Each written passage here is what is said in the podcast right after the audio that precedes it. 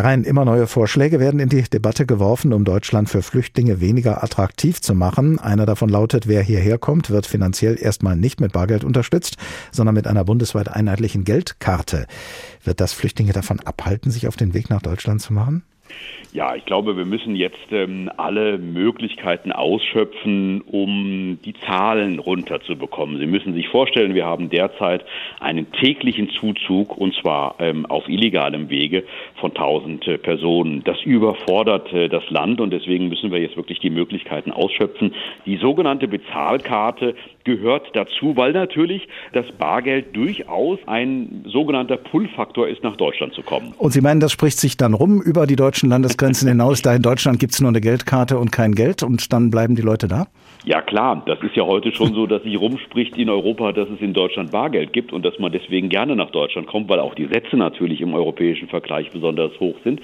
Wenn es eine Bezahlkarte gibt, wird es das enorm einschränken. Deswegen wollen wir wirklich nach bundeseinheitlichen Standards eine Bezahlkarte einrichten. Es macht keinen Sinn, wenn das jetzt jedes Land alleine macht oder gar noch jeder Landkreis alleine macht. Das muss bundesweit stattfinden. Da sind wir Länder uns einig und da werden wir auch den Bund von überzeugen. Sie haben eben gesagt, äh, man muss alles versuchen. Christian Lindner, Bundesfinanzminister und FDP-Chef, will Sozialleistungen für Asylbewerberinnen und Bewerber kürzen, im Zweifelsfall sogar bis auf Null.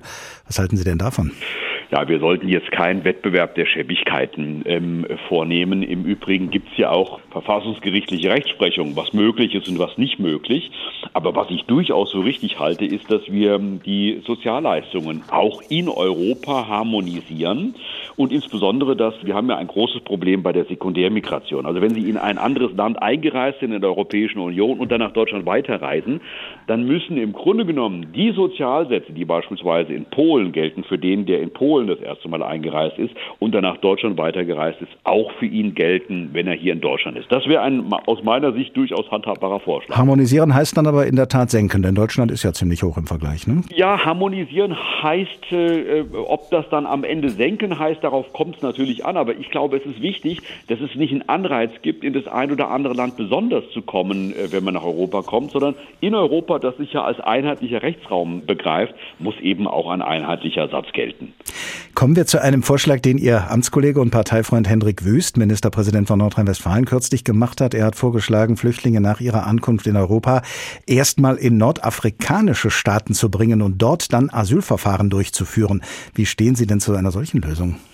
Ich halte das für einen interessanten Vorschlag, den Hendrik Wüster macht. Äh, es ist jetzt auch kein, ich sag mal, brandneuer Vorschlag. Äh, die Idee gibt es ja schon seit geraumer Zeit. Und sie hat sich das, irgendwie nicht durchsetzen lassen ne? und nicht ja, umsetzen lassen. Aber es, es, es gab ja schon andere Abkommen, beispielsweise das EU-Türkei-Abkommen, was äh, damals unter Angela Merkel geschlossen worden ist. Eine der wirksamsten Maßnahmen und genau nach dem Vorbild könnte man natürlich auch einen solchen äh, Vorschlag umsetzen. Man muss es am Ende nur wollen und die Bundesregierung muss dann auch mal ins Laufen kommen. Viele Landesregierungen dringen auf eine schnellere und konsequentere Rückführung abgelehnter Asylbewerberinnen und Bewerber. Das ist aber schwierig, solange die Regierungen der Herkunftsländer diese Menschen nicht wieder aufnehmen wollen, solange sie sich Rücknahmeabkommen verweigern oder Gegenleistungen dafür verlangen. Räumen Sie ein, dass man auf diesem Weg nicht weiterkommen wird? Nein, ich glaube, der Weg ist äh, durchaus richtig. Wir müssen stärker zurückführen. Wir brauchen eine Rückführungsoffensive. Und das ist im Übrigen ein Begriff, der ja nicht von mir stammt. Äh, könnte er zwar, aber er stammt von der Ampelkoalition. Und das funktioniert aber in der Tat, wie Sie sagen, nur dann, wenn wir ordentliche Rückführungsabkommen haben. Dafür gibt es sogar einen Beauftragten bei der Bundesregierung, Herrn Stamp, bei Frau Faeser. Und äh, die müssen jetzt in äh, entsprechenden Ländern Migrationsabkommen schließen, damit das besser funktioniert. Und dort, wo sie geschlossen worden sind, müssen sie sie auch besser kontrollieren. Da muss mehr, ich sage mal, Ernsthaftigkeit in der Bundesregierung her. Das hat aber natürlich auch seine Grenzen. Nicht alle Herkunftsländer sind auch Länder, in die man dann auch Leute gerne guten Gewissens zurückschicken kann. Ne? Ja, sicher. Das ist die Diskussion natürlich auch von sicheren Herkunftsländern. Aber äh, da gilt natürlich aus äh, unserer Sicht, wir müssen die äh, sicheren Herkunftsländer ausweiten. Die Union sagt äh, sogar ausweiten. Alle Länder, wo es eine Anerkennungsquote unter fünf Prozent äh, gibt, müssen sichere Herkunftsländer sein. Äh, aus Unionssicht müssen es mindestens mal Marokko, Tunesien beispielsweise sein oder eben auch die größte Demokratie der Welt, nämlich Indien.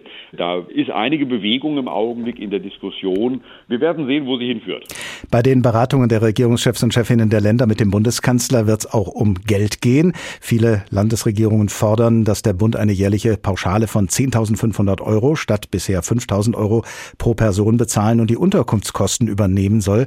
Herr Rhein, mal abgesehen davon, dass der Bund ja auch nicht mehr Geld übrig hat als die Länder, ist die Versorgung und Unterbringung von Geflüchteten denn nicht mehr als nur eine Geldfrage?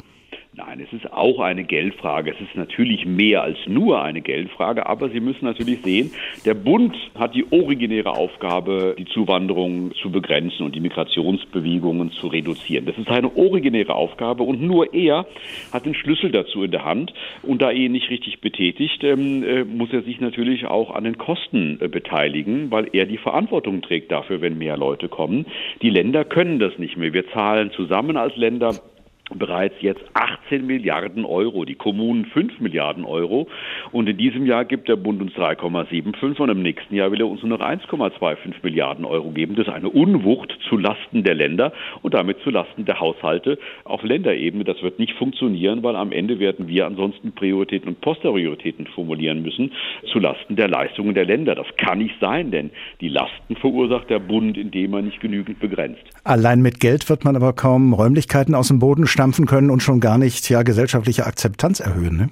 Ja, aber das gehört natürlich auch dazu. Sie können natürlich auch mit Geld äh, Unterkünfte schaffen. Und insbesondere müssen Sie natürlich mit Geld auch Personal bezahlen, was beispielsweise Kinder betreut oder was beispielsweise den Schulunterricht gewährleistet. Also das kostet alles Geld. Und übrigens, all die gesamte Verwaltung, die wir ja äh, damit auch äh, befassen, kostet auch Geld. Und das müssen die Länder am Ende schultern, möglicherweise auch durch die Einstellungen neuen Personals. Äh, und deswegen sagen wir, ja, der Bund hat eine Verantwortung und hier muss er jetzt wahrnehmen. Und deswegen haben wir ein neues System entwickelt, das wir mit dem Bund diskutieren müssen.